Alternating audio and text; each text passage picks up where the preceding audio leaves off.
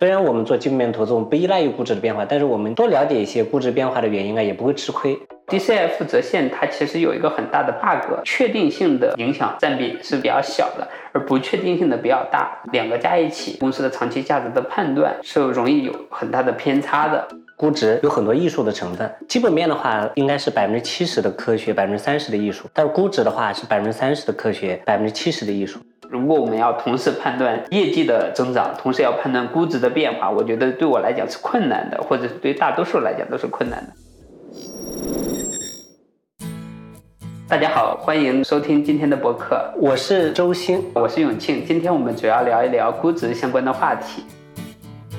所有做基本面的投资者呢，都知道啊，买公司一般是买的业绩的增长，而不应该对估值的一个变化有很高的一个期待。但是呢，作为二级市场的投资者，我们也没办法忽略估值的变化。然后关于估值这个事情呢，它的内涵还比较丰富。下面就请我的朋友永庆聊聊看，估值有哪些基本的方法，以及背后的一个基本原理。我觉得说估值，其实如果大家在学过投资或者是做过股票研究的话。概括起来就两种方法，第一种呢是叫绝对估值，第二种呢是相对估值。绝对估值的话，主要是以现金流折现模型为特点，包括我们需要评估每一年的现金流，需要算它的折现率，折现率又有自己的一个算法，有可能是跟宏观的这个利率水平，包括行业贝塔等等都是有高度的相关的一个数据。第二个呢，相对估值大家听到的就更多了，比如说典型的像 PS、PE、PB。包括有一些像 P 出一个 GMV 等等，在一些行业上的应用，这些都是一个很基础的方法。在这里面，我需要补充两个点。第一个点呢，其实是不同的估值方法，它都是在描述同一个公司，或者是描述同一个事物。比如说，我们说一个人胖或瘦的时候，我们可以这么评估：说他有多少身高，有多少体重，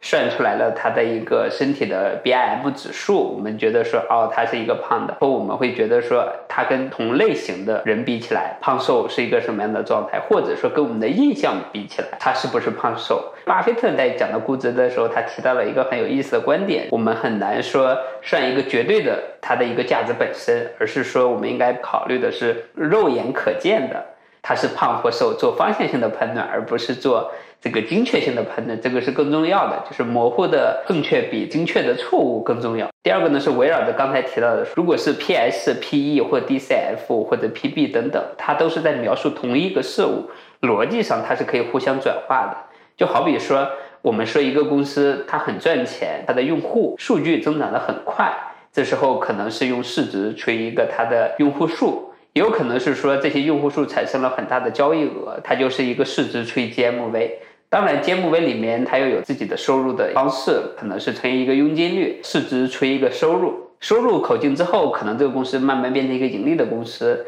它就乘以一个净利率，那也就是一个 P 除以一个 E，就是市盈率。多年的盈利加上上一年的资产负债表，产生了更多的股东收益，变成一个净资产，就是 P 除以一个 B，就变成一个净资产。也意味着是说，我们在描述一个公司的时候，实际上我们是用各种维度在表达它，并且这个表达它是一个有时间限制的，就是当前的 P/E、P/B 就是一个当前的值，而不是说证明了说这个公司绝对的是一个高估或低估，就是我们要注意估值是跟时间的维度高度相关的一个指标。周鑫，你对这个事儿是怎么理解？我对估值的一个理解呢，认为啊，就是说。绝对估值法比相对估值法更科学。绝对估值法它看现金流，但不是每个公司它的现金流都是比较能够精确的计算清楚的。有一些这个商业模式优秀的，或者说它的经营情况比较稳定，收入和它的成本又往往是同期发生的，这些公司它的现金流比较好算清楚。这个时候就能够比较轻松的用绝对估值法来算出来。大部分的企业它的收入和成本不在同期发生，毛利率没有那么稳定。这个时候，我们就要参照一些其他方法，除了用相对估值法，甚至可以通过它的经营情况的边际变化来预测它未来的一个估值变化。经营情况的边际变化呢，这个时候往往又会涉及到就是两个层面，一个是它经营情况真的是发生变化，第二个可能就是市场偏好的一个变化。这两个都会引起估值的变化。虽然我们做基本面投资，我们不依赖于估值的变化，但是我们多了解一些估值变化的原因啊，也不会吃亏。就像前段时间那个 AI 概念股的一个暴涨，我们能看得到里面有一些，比如说做光模块的硬件公司啊，它确实是有经营业绩的变化，它有订单的增加。有一些呢是偏概念型的 AI GC 相关的公司，它也出现了一个估值的一个大幅度上升。所以估值的变化呢，它不必然包含着一个基本面的一个积极变化。这个是我对估值的看法。市场上或者是有一些投资者，他会误以为这是一个绝对值。你对这个估值是绝对值或者是一个相对值，这个事情是怎么看？从我的投资时间来看的话，我倾向于认为估值有很多艺术的成分。基本面的话，应该是百分之七十的科学，百分之三十的艺术。但是估值的话，是百分之三十的科学。百分之七十的艺术，就拿我们近期看过的一个物业公司龙头来看的话，在四到五年之前，它的营收在四十亿这个量级，然后利润四到五亿这个量级，当时的市值是五百亿港币。然后现在的话，它的营收增长了十倍，四百亿这个量级，利润也增长了十二倍到十三倍，大概是在五十亿这个量级。那它的这个市值掉到了三百亿港币。也就是说，一个公司它经营情况，它的经营业绩增加了十倍，它的市值跌了百分之三十。我们讲估值很多，它有艺术的成分，但是艺术的成分把握它的话，可以有一些周期思维。当它的景气度提升，或者说它处于 B 一行业，尤其属于新兴行业，市场往往会给它非常高的溢价。当它处于行业下行期，到了生命周期中后段的时候，市场往往会给它非常大的一个折价。你怎么看这件事情？对物业行业，其实我在前几年看港股市场的时候，还是目睹了这个行业的大爆发的。因为一开始只有三到五家的物业公司上市，再后来呢，随着接下来两三年，包括很多的房地产公司的交付数据特别好。同时看到估值提升之后，N 多的房地产公司都要去港股上市。一个轻资产的模型，又有房地产爸爸的业务导入，并且这种业务因为上市公司可能有三十倍、四十倍的 PE，但是在物业的一级市场可能只有十几倍左右的 PE，也有存在一个估值套利的一个情况。那在这个整体的房地产行业大发展。加上房地产爸爸的一个资源导入，加上适合并购的情况下，物业公司当时的 IPO 市场，嗯，即时锚定市场还是挺火的，很多公司都是第一天涨个百分之三十到五十的一个情况。回头看，我觉得这种高估值它其实是存在很大的风险点。第一个，当时的高估值呀，大家也没有意识到接下来的房地产整个市场产生这么大的债务的问题，包括监管的问题。第二个呢，是刚才提到了资本市场的一个估值跟它的并购其实是正循环的。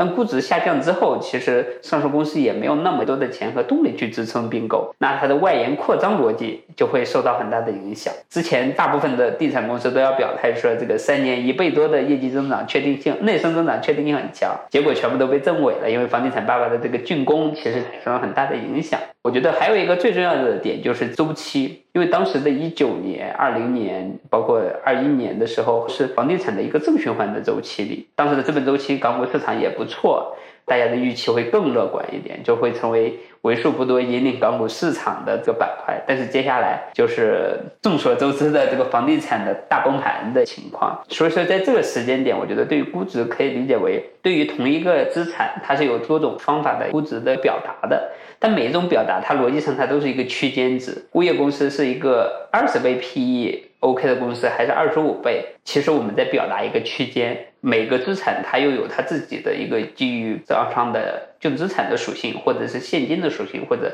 负债的属性。我们要评估它的重置之后的资产质量。那它可能是围绕着资产负债表在做它的一个估值模型。这个时候你说它的 PB 或者净资产是打这个九折也好，或者八折也好，它逻辑上也是一个区间。因为很多的物业公司可能也不是那么容易卖掉的，甚至说有些物业公司的现金部分是否真的在账上也是存疑的。因为我们看到有一些港股的上市公司的财报披露的这个现金部分可能被大股东挪用了，那这时候你对它的价值的评估，它就会有一个很大的一个区间值。相当说是我们基于资产的评估的时候，它是一个区间值；我们是基于利润的评估的时候，它又是一个区间值。只是区间跟区间之间。它可能是有重叠的部分，如果我们在考虑到它未来的增长，或者是并购等等，它又有一个增长的，现在还没办法实现的部分。哥伦比亚的价值投资学派对于估值，它是分了三个部分。第一个是对于资产的评估，如果这是一个资产有一定竞争优势，或者这个资产质量还 OK，包括这个资产如果是直接在二级市场或者通过在一级市场卖掉，它可以做出一个评估值。嗯，比如说你的账上的现金、不账款或者你的负债要做一些重新的评估，有点像重置成本法。如果是你没办法二级市场上或者一级市场卖掉，你就应该是按照清算价值法，围绕着资产本身做评估。第二个呢是围绕着利润做评。我们不假设它有很大的爆发增长，上市公司这么多钱，这么多资产，这么多业务，我们假设了这个业务正常的发展，没有靠未来的各种资本运作的可能性的时候，或者没有新业务的可能性的时候，我们评估这一块业务本身接下来几年的现金流也好，或者是净资产也好，或者是如果在二级市场上这块业务本身的价值也好，那你对没有增长的业务，你去做了一个评估。嗯，第三个呢是基于未来成长性的评估，就是说你。有一定的资产，且你干得还不错，现在也有一定的利润，且接下来你可能又搞了一些新的业务，嗯，比如像苹果这种就典型的有第一业务线、有第二业务线、有第三业务线的公司，可能就会呈现出这么一个特点。你愿意给这些新业务又赋予一个什么样的一个价值区间？当然，从我们的角度，最好是你用第一类，你基于资产买到了这个一个公司，最后发现这个公司。是以利润或者是很好的现金流给你兑现，甚至是他还将来还有很大的梦想，这是我的一个想法。DCF 折现它其实有一个很大的 bug，是三到五年的一个较大确定的一个时间阶段，加上未来五年到 N 年之后的一个不确定的阶段。按照中值法算的话，你会发现说后面五到 N 年不确定的这个市值占的体量会比前五年更大，导致的一个结果是你确定性的影响。占比是比较小的，而不确定性的比较大，两个加一起，公司的长期价值的判断是容易有很大的偏差的。在同样的，为什么我觉得说哥伦比亚的价值投资学派对于估值的方法会更 OK 一点？因为它是假设了三种场景，这种三种场景里面，你知道说不同场景里面它对应的估值区间，那你其实对它的判断的精准程度会更高一点。这个其实是很重要的区别。因为永庆对物业公司也比较了解，我简单就是以物业公司举例来。说明一下过去三四年它的一个整体的一个变化。首先呢，就是这波估值的上涨呢，一方面是由于物业公司的它的经营属性啊，它就是轻资产，然后偏永续经营，转换成本高，因为要换物业公司要双过半，所以它有一块保底的物业费用是确定的。另外的话，它有一大块叫增值服务，因为它和业主关系比较近，近距离履约能力相对比较强，所以市场给了它很多的想象，包括消费品的一个买卖，包括旅游啊。包括西美的广告的这些收入，所以当时的话有一个持续的估值扩张，估值到达这个极限之后，最开始的一个下跌呢，可能是正常的一个估值收缩，从六十倍到五十倍或者四十倍，这个可能基本面都不用发生太大的变化，就能有百分之二三十的一个跌幅。在后面呢，就是它的业主增值服务就是被证伪。其实大家会发现呢，他在做业主增值服务的时候，他在做。短距离的外卖履约的时候，他比不上美团；廉价商品的时候，比不上拼多多。他在做品牌商品的时候，他的效率比不上京东。包括他在做二手房的时候，他效率比不上贝壳。因为中国的很多的科技巨头、互联网巨头，它的营运效率已经非常高了。然后原来物业公司的这波人做很多业务的时候，他是没有办法对抗这些巨头的，所以迎来了第二波估值收缩。然后第三波估值收缩的话，我们就能看得到。地产的大周期结束，就是刚刚永庆也聊到的，它的这个交付出现了困难，甚至会出现这个公司治理有问题，然后跟母公司之间有一些关联交易。因为母公司原来是五倍的估值，它是五十倍的时候，母公司愿意把一些利润给到它。陆陆续续又有第三波和第四波估值收缩，所以我们看得到很多公司的市盈率啊，是从上市的十倍涨到了这个八十倍，然后又跌回了七倍、八倍。其实我们能看得到，以物业公司举例，它的估值的上升和下降和它本身的基本面是有联系，但是它的基本面的变化呢，又数倍。放大在这个资本市场里面，然后资本市场对它的这个看法呢，也在持续的修正。说我们能看得到这样一个大幅度估值的一个涨跌。通过这个例子，大家应该能了解到基本面，或者说大家的偏见、大家的想法对估值的一个影响。你怎么看？如何通过估值来判断买和卖呢？这个其实就是一个表盘的逻辑。对于普通的人、普通的投资者来讲，不要判断，比如说是在表盘的是在这个三点或者是四点还是五点的位置，这个其实挺难判断的。因为三点到五点，它这个角度其实挺小的。你主要是判断说现在是十一点、十二点还是六点，就是两个极端值是更重要的判断。就是说，对于我现在的我来讲，更主要是关注说现在是不是一个足够的底部。那如果是一个估值的真正的底部区间，那我主要是看它的业绩对。兑现，接下来两到三年，如果是周期股，可能是一波周期的这个业务兑现；如果是这种是在顶部的区间，那我就算现在的这个市值需要兑现多少的净利润才能真正的实现。因为估值的兑现它会更早，或者是比业绩的兑现会更快的实现。如果我们要同时判断业绩的增长，同时要判断估值的变化，我觉得对我来讲是困难的，或者是对大多数来讲都是困难的。当我们对一个东西不需要太多的假设的情况下，比如说一个东西它需要五个假设，这个股票才能上涨，它是难的。但如果只满足一个，剩下来的有其他因素都会让它。变得更好，我觉得是更容易的。比如说，这一个公司是一个十倍 P 的公司，如果我只需要预测这个公司接下来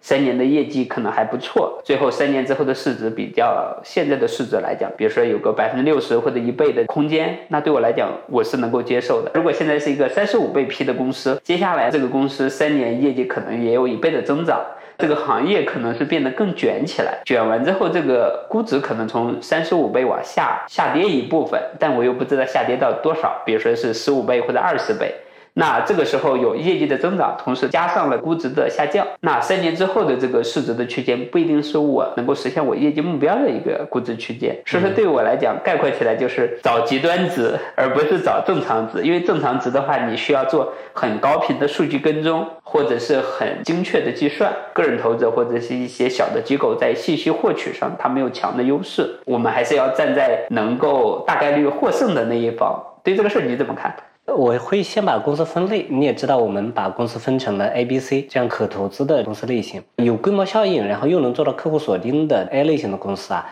那我们会淡化估值。只要估值不太贵，我觉得都可以介入。B 类型的 booming cycle 的公司啊，如果说它是属于新兴行业的 booming cycle，只要说市场对它的关注度不是很高，它后面真的是有基本面的业绩能够兑现，那我觉得就淡化估值就可以直接买。买完之后就是供给端不受限，或者说有恶化的这个迹象的时候，那就把它卖掉就好了。B 二类型就是传统行业的这个经济周期的话。在供需矛盾比较突出的时候买，供需矛盾因为它缓解的比较快，可能就是很快就可以把它卖掉，因为它没有长时间的供给受限的可能。C 类型的公司就是成本领先嘛，这一般情况下它的经营业绩都比较稳定，可以参考它历史上的 PE 比较低分位的时候买，高估的时候卖。明白，这个其实就是把公司做在体现在不同的生命周期或者不同的生意模型。结合它的估值，对对对对。如果是分阶段的话，听起来有点像第一个阶段，有点像这个超级成长股，或者是这种科技爆发的感觉。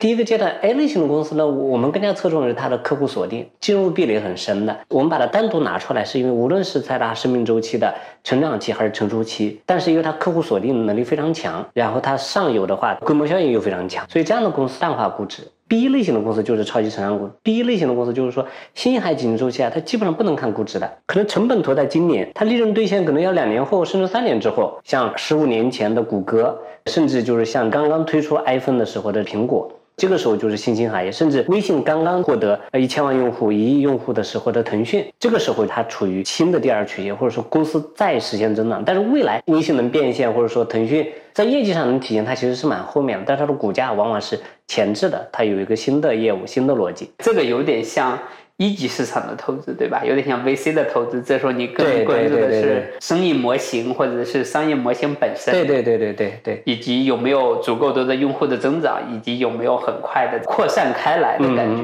是的，是的，因为中国的这个产业门类比较齐全，上市公司数量也比较多，可能就是说全世界最大的两个资本市场、两个金融市场就是中国跟美国。所以在中国的话，上市公司因为有足够的数量，所以通过来搜寻一些就是新兴行业有爆点的公司，还是存在这个可能性的。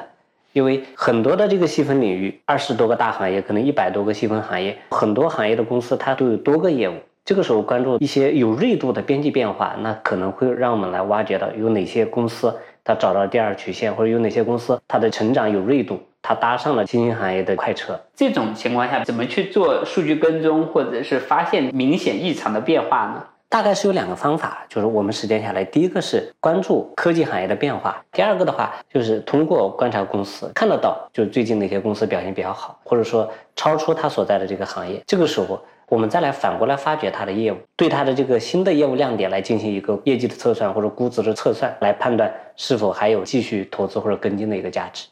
我也留意到，平时你除了关注 A 股的公司，港股和美股的公司你也比较关注。但是我们也能够看得到，就 A 股和港股啊，很多公司同一家，但是估值差异非常大。你觉得这个背后的原因是什么？就是一开始看港股的时候，很多人都会有这样的困惑，但是实际上它是有很多因素的影响。我觉得有几个因素的影响会比较大一点。第一个呢是 A 股和港股的最大的不同，其实是整个的资本市场生态环境的不同。这有点像说。居生淮南为橘，居生淮北为枳一样，区别点不是因为是它这个品种不太一样，而是因为环境不太一样。那 A 股跟港股的环境有几个大的不同，第一个体现在投资机构的不同，从持股量上，机构包括大股东，包括各类型的公募、私募等等，现在占比例更高一点，个人投资者占股比例现在小了一点，但是实际上从交易额上来看。还是个人主导的市场，但是港股呢，它大部分都是机构投资者，这是一个很大的区别，因为机构投资者更谨慎一点，被忽悠的概率偏低一点。第二个呢，其实是港股的投资者里面很多是欧美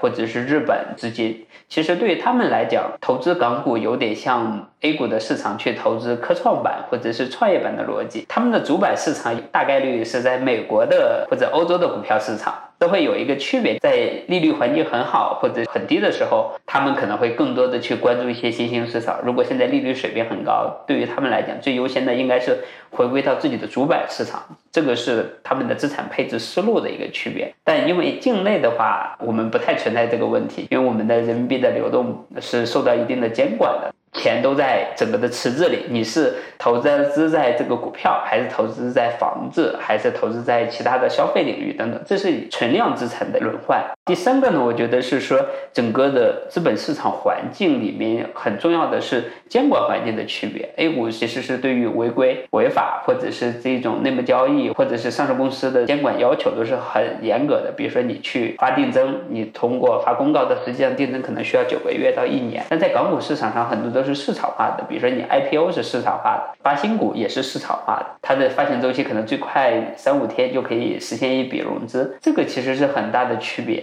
法律环境也。会有很大的区别，比如说一个美国的机构，其实对于他们来讲，投资港股是更容易的，而不是会优先选择 A 股，这是一个区别。概括起来呢，是 A 股主要是这个境内投资者在玩的一个市场，由于境内的钱足够多，它就是整体呈现出来的一个特点是估值水平高一些。但是港股市场和美股市场呢，更多像是一个全球配置的市场，它是在这个股票里面你是特别高的，我就去买了你产业链里面可比的另外一家，这还是一个很大的区别。此外呢，A 股的做空其实是偏弱的嘛，整体的是监管还是比较严格。但是港股跟美股的做空机制是很强的。做空机制有一个好处是什么呢？就是如果你的估值单边涨得太多，你超出了你的正常的估值区间，就会有一堆人来砸你的盘去做空你，通过做空你赚钱。但是 A 股由于是单边为主的市场，很多时候你是没办法有赚钱的机会。你只能眼睁睁的看着它上涨，然后再眼睁睁看着它下跌，你没办法通过做空它赚太多的钱。但是港股、美股这个就是很明显的一个情况。双十一前后大反弹的时候，你能看到说港股的反弹力度会比 A 股强。一个很重要的原因是港股里面的做空太多了，它平仓会导致新的买入量。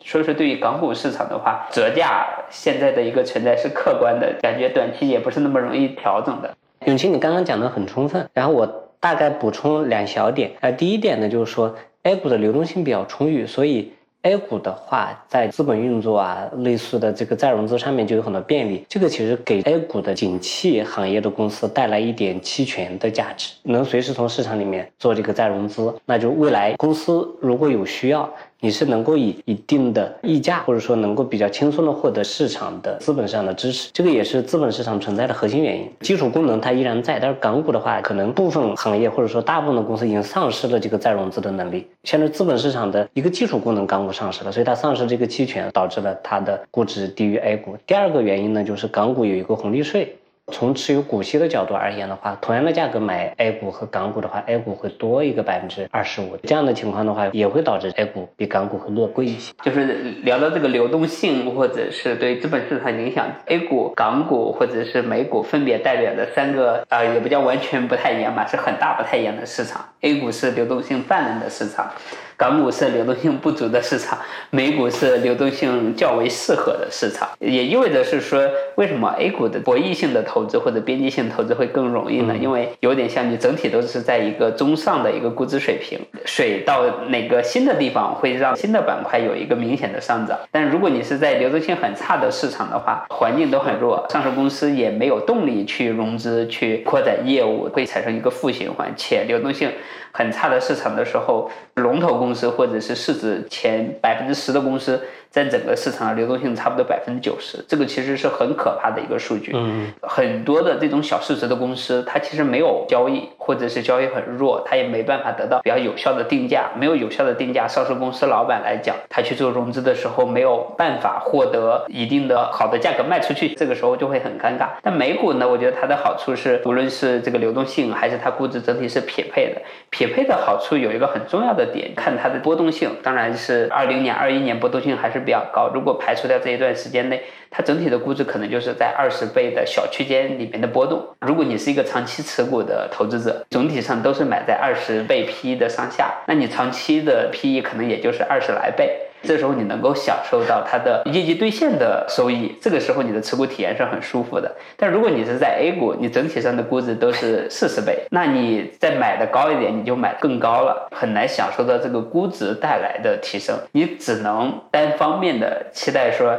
估值稳得住的情况下，业绩有一定的兑现，你能赚业绩的钱。因为 A 股的这个整体持股体验或者是波动性会比较大，你又买在估值较高的时候的话，概率还是比较高的。这时候你的整体的持股体验会很差，就是你在做。所谓的长期价值投资的时候，你只能单方面的期待说业绩要有更快的增长，甚至说能够在估值方面不要有赚钱的期望。但是美股你整体买下来，你就是一个正常的估值，甚至说偶尔还给你一个估值的兑现，也有业业绩的兑现，它这个持股体验就会舒服一点。我觉得大概是这么一个想法。说到这儿，我想起来，现在 A 股的这个上市公司也是越来越多。跟过去，比如说以上证指数为例啊，就上市之后，就是很多新股也纳入了这个上证指数的这个指数的计算方法当中，因此导致了上证指数常年都维持在这个三千点左右，长期不涨。这个跟估算逻辑有关系。所以的话，就是其实 A 股有很多的公司在过去十年、二十年，中国的经济发展过程中，它有一个长足的上涨，但是因为新股纳入的计算方式导致 EPS 的计算出了一点小小的一个偏差。以沪深三百为例啊，A 股的头部公司总体上还是上涨。说到估值的话，因为刚刚永庆也聊到了 A 股，随着这个新股越上越多啊，我认为整体上对可价值的溢价或者说这个流动性泛滥就会逐渐有一些变化，或者说就是后面可能 A 股的部分公司 ST 越来越多，能享受估值溢价或者说能享受超额流动性的时间也并不是很多。我也是这么认为。当年或者是在一五年、一六年之前，当时资本市场上一直在讲一个策略，叫最小市值策略。每年都买市值最小的十家、二十家公司，你会发现，一六年之前的十年，你只要买下来，收益率就远超大盘。它背后的机理就是 A 股的上市制度门槛是在的。它是一个审核制为主的特征，导致你的壳价值或资本运作价值是有很高的套利收益的。说白了就是上市变得更容易了嘛，更多的公司有机会提前上市，尤其是像科技类的公司，它其实是对于借壳买壳的需求就会降低。辛总，你是怎么看待这个多业务公司的估值呀？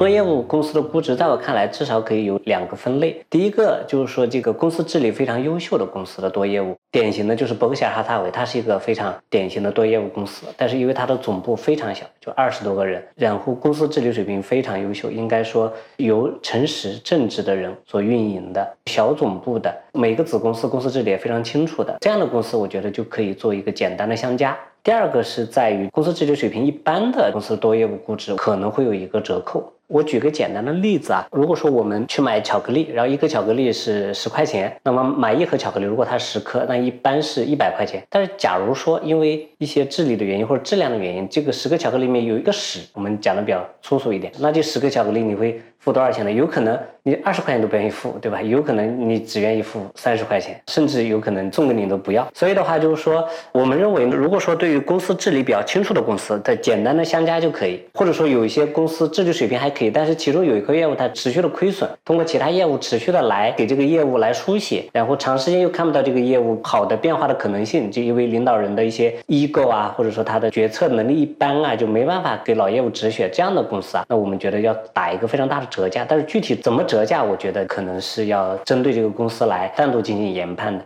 这个事情，永清你怎么看？过去几年能够看到一个互联网公司，尤其这种多业务型的公司，明显的一波周期，很代表性的一个特点，就是在二零年、二一年的时候，整个市场对于代表性的龙头互联网公司，无论是像腾讯、阿里还是拼多多，在估值的时候，说白了，我们是按照分布估值的，一方面是主要的业务模块。另外一方面是分别计算它新的业务模块的一个价值。因为主业务模块它可能是现金流的业务，它有稳定的收入、利润增长。偏成熟期的业务，你可以用 PE 去计算。第二个呢是新业务，比如像阿里的云业务，比如说像啊腾讯当时也有云相关的业务，比如说像拼多多的买菜业务。其实这种业务呢，它更多是一个新业务，可能是在亏钱的状态。这个时候，如果你按照净利润预估，就变成一个负市值了嘛。很多的时候，大家可能会按照这种 GMV 也好，或者是按照用户数也好等等这种新的方式在评估。这个就是跟辛总刚才提到的不同的生命周期的估值方法一个结合。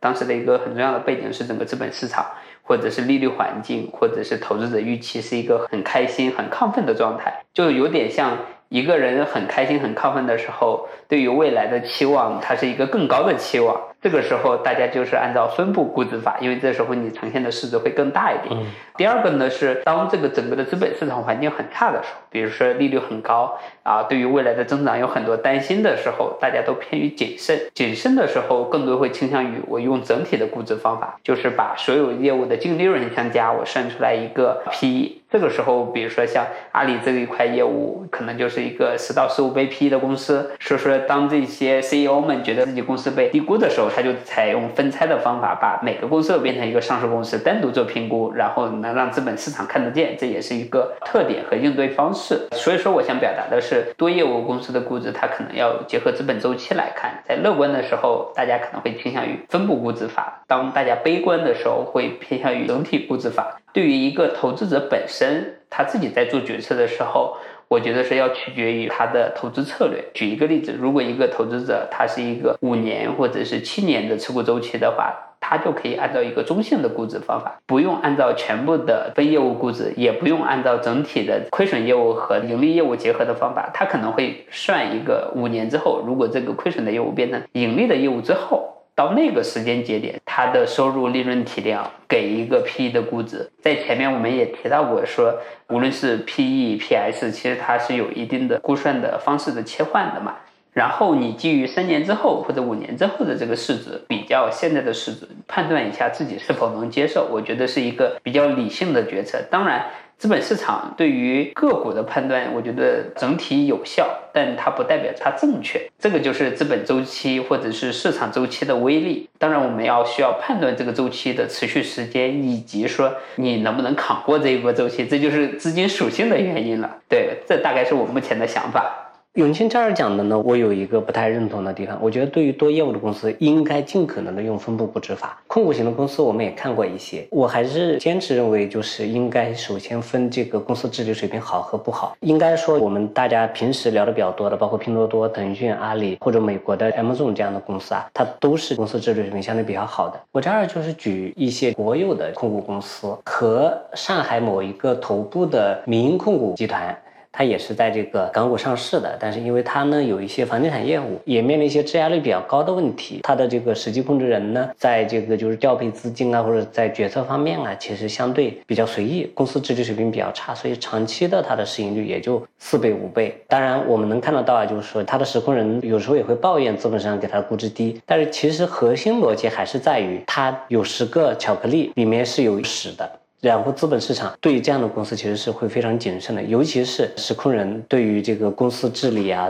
他本来的很多的基础的逻辑他不是很尊重，对这个就是完善的高质量的这个职业经理人团队呢，也没有能够成功的培养出一个高效的、比较优秀的职业经理人团队，所以这样的公司是要打一个大大的折扣的。你的意思是说？在判断是分布估值的时候，还是按照整体估值的时候，核心的权重是管理层或者是股东结构或者激励制度，而不是基于市场环境在做判断。对对，这个带来的估值差异，它会。超过市场环境带来的估值差异，比如说北京的一家国企控股公司，在香港也是长期而言是四倍到五倍的一个市盈率。我们其实能够在生活中很多时候能看得到这家公司的很多产品，它有公用设施，也有一些消费品，也能够看得到这家公司的一个企业愿景是成为世界五百强，那就是追求营收而不追求利润。然后另外又承担了很多公共责任，应该说它不是以股东利益至上。一个公司如果说它不尊重股东利益，它无论是回报民生。还是说他追求的是这个实际控制人本身的利益，那他在资本市场上就应该是打一个大大的折扣的。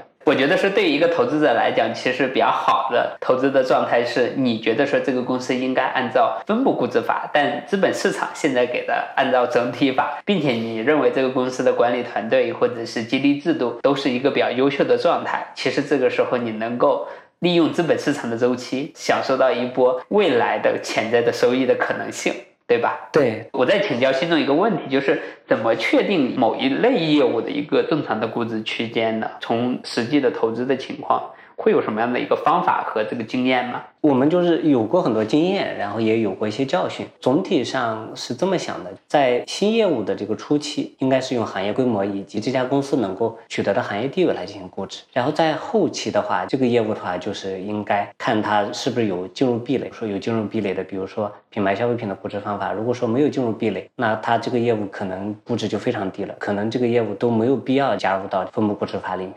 能举某一个细分行业的例子吗？那我就举一个，就是我们相对都比较了解的一个外卖龙头的一个例子。它的估值变化，最开始市场其实也走过一段比较迷惘的一个状态，因为那个时候它的核心业务就是外卖业务，市场还看不到盈利的可能性。在后面一个阶段呢，我记得是在二零一九年的时候，能够看得到它的外卖业务是每单的成本在持续的下降，然后每单的收入在没有变化，市场看得到盈利可能性的时候，它的估值迅速的有一个大的提升。然后后面的话，我们就看得到它的一个主要的边际变化是酒旅以及社区团购业务。在经历过高峰期之后啊，这市场也认定了这个业务，它当然它有营收，但是的话就是市场测算不出来社区团购业务有进入壁垒。认为啊，就是不一定能在这个业务当中完全取得垄断空间，那这块业务市场就完全拿走了，不对它这块业务进行估值了。大家按比较保守的做法在算，就是我刚才讲的，如果说它这个业务它没有进入壁垒，看不到这个就未来能够占先的话，那市场很快会计提这块业务。但是在初期的时候，市场就按行业规模给它测算 GMV，给它测算未来的变现率，来给它一个增加的一个估值。当我们在对某个公司或者某个业务在做估值的时候，其实它都有一个潜在的假设。这个假设就是这个公司应该是超出资产之外的实现一定的盈利，或者是叫有竞争优势。这个有点像黑暗中我们打开了一盏灯，就是我们能计算的范畴是这个灯光能够覆盖的范畴。如果特别远，它就没办法覆盖，或者是说。如果是超出灯光的范畴之外，你就不能对于未来的太多的可能性做出过多的期待，你只能把能够灯光照见的这个状态里面做一个计算就好了。或者是这么讲，就是说，当一个公司我们对无论是做 D D C F 这个估值的时候，还是相对估值的时候，我们需要假设的一种最重要的前提，就是这个公司一定要是有竞争优势的。如果它没有竞争优势，逻辑上，我们认为的它的超额的收益，无论是更高的毛利率、更高的净利率，还是更高的 ROE，它是大概率不存在的。因为净利率你都算的有问题的时候，你的现金流大概率算的也是有问题的。净利率或者是现金流的前提是它的竞争优势保障了它的数据的真实性，或者是有一定的确定性。在一定确定性的情况下，我们再做一个基于概率的分布的一个计算。比如说，我们会对于三年、五年未来的增长是百。百分之五的一个增长率，还是百分之十的一个增长率，然后回归到现在才能算出来说，哎，这个公司未来一段时间的认为说它的市值分布的区间，悲观一点，它的市值区间是多少；乐观一点，它的市值区间是多少，你就能知道自己当前的市值跟你计算的市值之间的偏差是什么呀？比如说，如果你对一个公司的市值计算是两百亿到五百亿区间，如果这个公司现在是一个二百六十亿的公司，这个时候其实相对来讲，你是在整个的市值。分布里面是在底部的区间，意味着是说，如果这个公司接下来一段时间从两百六十亿跌跌跌跌到了一百五十亿，其实这个时候就是你重要的加仓时间节点。如果是说这个公司很快的一段时间从两百六十亿翻了两倍。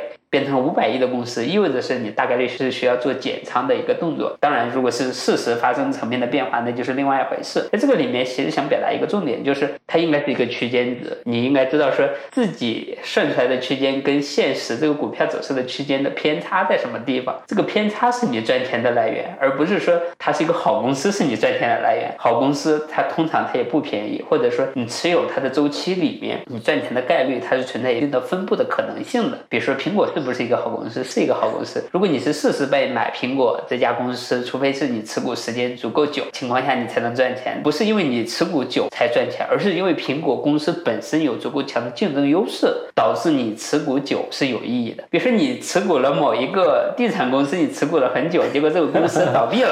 那你这个持股久是没有意义的。所以说，长期持有不是价值投资，而是说长期持有了一个高品质的公司。这个公司有竞争优势，且你买的还不贵，你才能说变成一个价值投资，因为你知道说你买的时候你在赚什么钱。我觉得这个是最最重要的。评估某一个餐饮连锁公司的估值的时候，我觉得是有几种可能性的，因为我们在当前假设一个公司面向未来的时候。它都有极大的不确定性。如果是一个餐饮连锁，它还不错。乐观情况下，它有可能是变成一个全球性的，或者是在中国知名的细分行业竞争格局很好的这种餐饮连锁品牌。那它可能会参考美国的星巴克、美国的麦当劳这么的一个稳健时期的一个估值水平。如果它将来太卷了，或者这个品类都很艰难，那这个行业它就可能变成了一个很一般的消费连锁类的公司。消费连锁类的公司，它有可能就是按照 PB。在估，或者是按照很低的个位数的 PE 在估，这个里面就是一个很大的偏差。这个偏差可能是八倍到三十倍区间。那这个八倍、三十倍区间里面，至于到。这一家公司是多少的估值呢？那就要看他自己在自己的品类里面的增长，或者是业务模型，或者是他面对竞争的情况。嗯，这个是我们判断的核心。如果你研究判断的结果是说这个公司将来大概率是一个一线很厉害的这种餐饮品牌，那你可以按照一个更高的估值去假设。如果你觉得说现在太卷，你也看不清楚，那你可能就是按照中间的假设。你觉得说这个行业实在太卷了，大家都没什么竞争力，那你就按照一个很低的估值去。计算，这是个估值之后形成了一个估值的分布区间。那你看到分布的区间跟市值本身是到哪个位置，你才能知道说哦，你是应该买还是卖。当然，这个也就跟刚才的买卖的逻辑是一致的。永杰，你刚刚提到的一点呢，也是打开了一个新的思路。可能很多人他没有意识到，价值投资它不一定是买好公司。除了能成为一线的优秀的连锁品牌的公司是可以配置，然后有一些不是那么优秀的公司啊，我们计算的它的现在市场给的价和它内在价值有比较大的偏离，依然是可以配置的。我宁可用这个基本面投资，就是我我也是喜欢用基本面对对，而不是这个就是单纯用价值投资，因为价值投资很多人容易把它狭义的理解成合理的价格买好公司。或者是长期持有，对，或者长期持有，对基本面投资呢，我们有的时候呢。如果说锐度足够大，基本面有改善空间，就是一个倒数第一的学生啊，我们认为他可能能够变成中下游水平，这样的公司依然也是值得配置的。不同的上市公司本身它是一个选手嘛，有点像一个三十五分的选手，偶尔可能表现出六十分、七十分选手的状态。如果你对它的基本面或者是业务模型有判断，较为准确的预测这个行业、这个公司接下来有这么一段时间周期里。它会从三十五分变成六十分、七十分，研究清楚了，知道你是在赚它变好的这一段钱。只是说这一类的公司呢，它在持股周期上或者时间上，它不像巴菲特、芒格讲的那么久。但是我们也要允许三十多分的公司偶尔表现出来七十分的情况。我觉得这个也叫基本面投资，因为你没有在博弈市场的估值，或者是你投资的是这个公司在变好，或者是某一段时间在变好。我觉得这个是很认同的。哎，谢总在做。公司研究或者是在做估值研究的时候，有哪些好的方法能够给大家去借鉴和启发的吗？对于成熟业务的公司，我还是倾向于做 A、B、C 的一个分类，就是它是不是对行业有压制力，或者说它是不是未来基本面有改善的空间，无论是市场给的。还是说，因为它的优秀，导致它基本面有比较大的变化。有第二曲线的公司，或者有新业务的公司啊，我在实践当中，我是这么觉得的。如果说它有新业务，在新业务的早期，它的逻辑不能证伪，就可以配置。它的这个就是新业务启动的时候，往往它有先发优势，它有没有竞争壁垒，这个时候是看不清楚的。而市场往往对新业务会相对比较乐观，因为根据行为金融学，我们人对新鲜的事情呢，往往是会有一些呃期待，或者说有一些兴奋的成分在。在后期呢？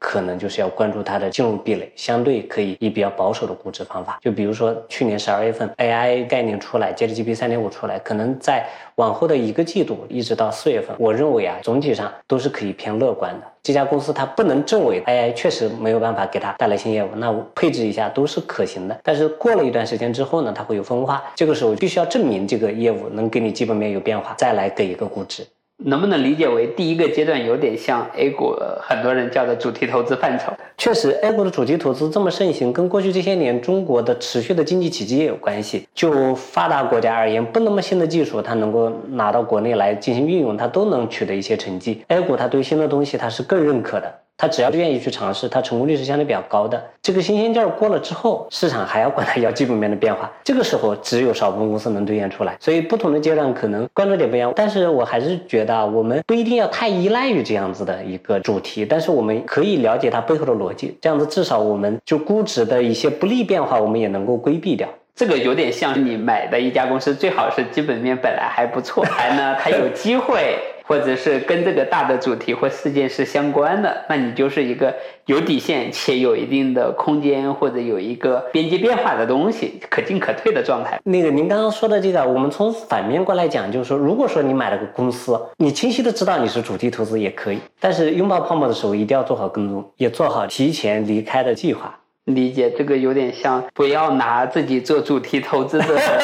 身体来证明说自己做价值投资，而是说做主题投资你就按照主题投资的方法、边界行为去做就好了。你做基本面投资，你就按照基本面投资的方法去做。对于不同的估值的应用呢，我倒是有一个经验，就是同一个产业链，尤其是一些大的产业链，它可能会分布在不同的市场。比如说像苹果产业链，苹果本身是在美股，嗯，然后呢，它的上游一部分是在 A 股，一部分是在港股，一部分是在日韩的股票市场。像小米跟苹果都是终端厂商嘛，嗯嗯，当年小米的 PE 估值一度是比苹果还要高的。嗯，其实这时候想表达的一个点是说，我们要考量一个很重要的事情，不。不同的公司在产业链里面，它是什么样的角色？嗯，它是什么样的位置？如果一个苹果公司它的 PE 是二十倍，那你跟小米做对比的时候，如果你对小米的期望是说小米应该是一个三十倍的公司，那可能逻辑跟大方向的判断是有问题的。同样的逻辑，如果你是苹果产业链上游的公司，并且你的大客户还主要是苹果，那你的这个估值水平逻辑上应该是低于苹果的，除非是你在某一段有很强的爆发期。要不然，其实你的整体或者是长期的估值水平，你应该是。低于竞争格局更好、定价权更强的那个公司的，很多时候我们看到一些报告，他在做汽车产业链对比的时候，他会说整车厂的这个 PE 是多少，上游的零部件的厂商是多少等等。这个时候其实它有一个很大的 bug 的点，就是它可能是 A 股市场给了这一些公司比较高的估值，在美股在其他市场上可能不一定有这么高的一个估值水平。我们需要清楚的知道，在同一个产业链里面，不同类型的公司它到底是在挣。什么样的钱？他是在赚生态体系的钱，还是赚打工人的钱，还是赚外包投固定资产的钱、管员工的钱？不同的生意模型逻辑上。它的估值水平是有很大的差异的，有一点像品牌型的生意，它就是一定的估值水平的区间；做供应链的，它就是一个估值水平的区间。你应该对比的是，同样做供应链，你是做苹果的供应链，我是做汽车供应链，我是做消费电子的供应链。那我们的估值水平，中长期逻辑上没有其他增长因素影响下，我们的生意模型是可能比较像的，而不应该说新能源来了，新能源估值都很高；汽车来了，汽车行业都很高。如果只是跟着市场在做估值的预测，很容易被市场。暴打一顿。刚刚永庆提到一家公司，也是中国的本土的手机厂商，当然它的业务比较复杂。坦白说，我们在这家公司上面也吃过亏。可能吃完亏之后啊，我们更加喜欢不那么追求性价比的公司，更加喜欢它的业务足够简单的公司，更加喜欢它的创始人在对外投资不那么丰富的公司。这家吃亏的公司也是中国的可能比较受人尊敬的一个品牌。在吃了亏之后，我们也做过复盘。可能我们的一些观点，一些听众不一定认可，但是实际上我们看下来呢，这家公司的老板雷总他其实不会侵害中小股东利益，但是整体的公司治理水平，我觉得还是有问题的。包括小米给金山云的订单，就包括它很多产业链的公司之间如何产品的订单，包括这个有一些支持啊，有一些利益安排啊，我觉得不一定那么公允。我们当时配置它的核心逻辑还是认为它这个品牌呢，提升很多周边产品的粘性，然后降低周边产品的营销成本，整体上它能够取得一个相对还 OK 的利润。但是事实上发现呢，最后特别讲究性价比的公司啊，往往对股东不那么友好，可能还是做它消费者比较好。啊，理解就是做品牌呢，我觉得是说它是分了几个层次，最厉害的最好是奢侈品，足够少的供给，足够好的竞争格局，且你有足够好的客户群和定价机制。比如说，无论是茅台也好，或者是奢侈品也好，它都是呈现这么一个特点，它是有足够长的历史的积淀在你身上，不只是你厉害，还是有这个时间在你身上产生的效果。你是不是一个百年品牌？你是不是在重要的历史时期你发挥过作用？这个其实是可遇不可求的。当然，它的供给端足够的小或者可控，它是很舒服的状态。其次呢，有点像苹果这样的公司，在定价里面它又不是奢侈品，它的竞争格局或生态体系活得很舒服。它又有 C 端的品牌影响力，它又做产业链的往上游走，无论是做芯片，还是说控了产业链的公司，或者是有一些新的品类的创新，它就是不是奢侈品，但是它是能够以自己为主，比较享受高的毛利净利的。我觉得是苹果这一类的公司也是很好的这种有科技创新的消费品类，比如说像苹果、中国李宁、Lululemon 这种品牌，它能够在一定的时间周期里面有一波自己的客群有比较好的增长，甚至是有很强的品牌。属性，我觉得都是有这么一个特点，把一个平凡的东西做的不那么平凡，或者是有产生了一点的稀缺性，或者是特殊的意义或者价值观在里面。再下面呢，就是普通的性价比的商品，无论是小米还是名创优品、蕉下这种品牌，它有点像一个渠道型的品牌。大家想到这个东西的时候，不会想到的是说它多么厉害，或者是多么稀缺，而是想到说这个东西应该是比白牌的货要好，就是它提供的价值是说。东西不错，价格不贵。这种国内其实挺多类似的属性的东西，高性价比的商品，满足广大人民的日常的需要。并且有一定的小的品牌追求的这种商品，还有呢，我觉得是就是普通的白牌商品，你去拼多多上没有品牌的很多都是这种商品了。这种商品的定价更多是以成本为主加毛利率的定价方法，它很难做出更高的毛利率水平，就是很难赚出来超额收益，它只能是赚一个正常的资产收益率就好了。我觉得这是一个品牌的几个属性，但是在这个里面，我觉得如果要投资的话，最好的状态或者是比较理想的状态，就是它从一个性价比品牌，有一天它又。可能变成一个有高品质定价的品牌。或者是半奢侈品属性的品牌，比如说李宁国潮起来之后，从李宁到中国李宁的一个跨越，或者是最近有李宁又搞了这李宁幺九九零这种更贵的产品，如果真的能打开出来的话，我觉得是这种品牌的格调其实上升了一个 level。当然有一些公司是说我没有自己做，我去收购一个品牌，比如像安踏的路径，无论去收飞乐还是去收始祖鸟。都有点像说，我一方面做性价比，一方面做偏奢侈品或者是高品质定价的方法，我觉得也 OK。这个里面最大的风险就是你成为从品牌从高变成往低了。现在我觉得大家对于 Lululemon 都有这么一个担心，国内市场可能这种瑜伽文化没有形成那么好的氛围，包括受到国内很多的类似的这种平替的替代。这时候如果你是一个品牌力在降低，你就很尴尬。比如说像安德玛，本来是属于阿迪、耐克的一个 level 的水平，现在感觉要再降低了。这种降低会产生很 bug 的点，会进入一个很强的负循环。那你这一个公司的库存、营销费用、生意模型跟之前就有很大的不一样，它的估值水平逻辑上也是不一样的，因为。奢侈品的估值水平跟高品质商品的估值水平跟这种性价比商品的估值水平，它应该估值有价差的，因为好的品牌是稀缺的东西，资本市场对稀缺的东西它是给予更高的一个估值体现的。因为我原来对于衍生品市场其实是有比较多的一个时间经验的，所以我可能有很多时候提到期权的一个概念。我觉得衍生品它为什么能给予溢价呢？它往往是隐含了一个叫价值释放的期权，包括您刚刚提到这个就是 Lululemon 它在做，其实它在做一个。价值释放，它从一个偏有点轻奢的开始往大众走啊。最开始那段时间，它其实会有一个营收和利润上的大幅度上升的。这个时候，它要维持它的调性是不太容易的。但是如果说单纯的就上市公司而言，它势必都会有一个价值释放的过程，因为上市公司本身它有增长的需求，它有营收和利润往上突破的一个需求。所以我总体上认为要看它未来还是不是能够客户锁定。原来的忠诚的粉丝是不是还依然忠诚？是不是他忠诚的粉丝还认为他是能够区分他和其他人的一个情感属性也好，或者说这样一个标签也好？我们看到苹果它在做价值释放的过程啊，就未必是很好的。但是它的这个价值释放的过程呢，它至少没有引起它的死忠粉的反感，或者说它的死忠粉找不到平替，找不到替代品，依然只能认可它，因为。无论是消费习惯啊，还是它本身的软硬件一体化的导致的高转换成本，对于消费品，比如说 Lululemon，我觉得它可能不会有苹果这样的一个能力，因为它没有它对应的一系列的软件，它的这个情感需求，所以的话，它的价值释放可能是会好的。这个我认同永清刚刚讲的，长期对品牌力可能是一个稀释。上市公司也要赚钱，给投资人有交代。但是有没有更好的方式是值得探讨的？通过开店的方式是保持原来有的业务模型，你去做规模扩张，还是说你去通过折扣或者是更大的促销等等方式，还是扩品类？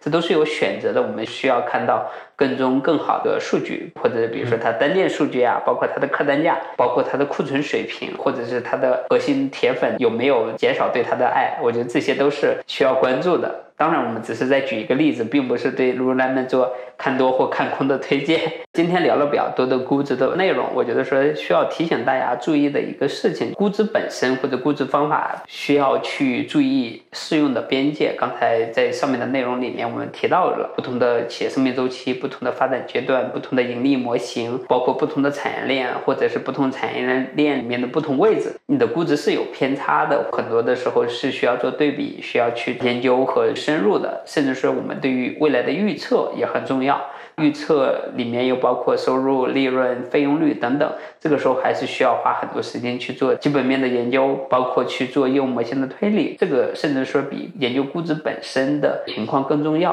估值它是一个能够体现出来一些特征的东西。我们是在看具体的公司的时候，要看它在不同的历史周期里面它的波动的特点和规律，找到核心的影响因素。甚至是说，有的时候可能估值不是影响它的核心因素，因为它的估值的上涨。可能不是因为估值本身，而是来了新的政策，来了新的技术，这个需要判断因果，到底是技术带动了它的估值提升，还是更多的投资者热爱它了，带动了它的市值提升？我觉得这个还是需要区分的，甚至是说在二零二二年、二零二三年的时候。很多的中概股、美股的下跌，重要的原因是上市公司的正常的市值没办法兑现，业绩没办法兑现，估值又因为中美关系没办法兑现。这个时候，很多你对估值的判断没有了一个确定性，或者没有一个立足之本。如果没有立足之本的时候，你在上面去做预测，无论判断它是贵还是便宜，它没有本质的意义，就是影响它的核心因素，你没办法判断的情况下，你就没有办法给它一个定量的结果。这也回答了一个问题：是如果有一些公司，它是在一个非正常的交易里面，你说你没办法判断它的估值，我觉得也是属于一个正常水平，能够用 PE、能够用 DCF 计算的，我觉得是市场上的一部分公司，大部分公司可能是没办法这么适用。关于估值方面的书籍，你这边有什么推荐的吗？啊，我这边有几本优先推荐，就是其中三本呢是跟哥伦比亚大学价值投资学派相关的，分别是《竞争优势》，就是红色的一本书；第二本的是《价值投资：从格雷厄姆到巴菲特的投资法则》；第三本呢是叫《证券分析师进阶指南》。这三本呢其实都是哥伦比亚大学价值投资课里面的，包括他们的老师写的，从竞争优势到数据分析到估值判断等等，它是形成一个逻辑链条的。第二个呢是估值。建模的一些书啊，包括国内也有一些财务报表分析与股票估值。具体的这些书呢，我们会放在播客的下面，大家有兴趣的话可以自己去查看。我也想再次强调一下《竞争优势》这本书，这本书特别棒，大家可以看一下。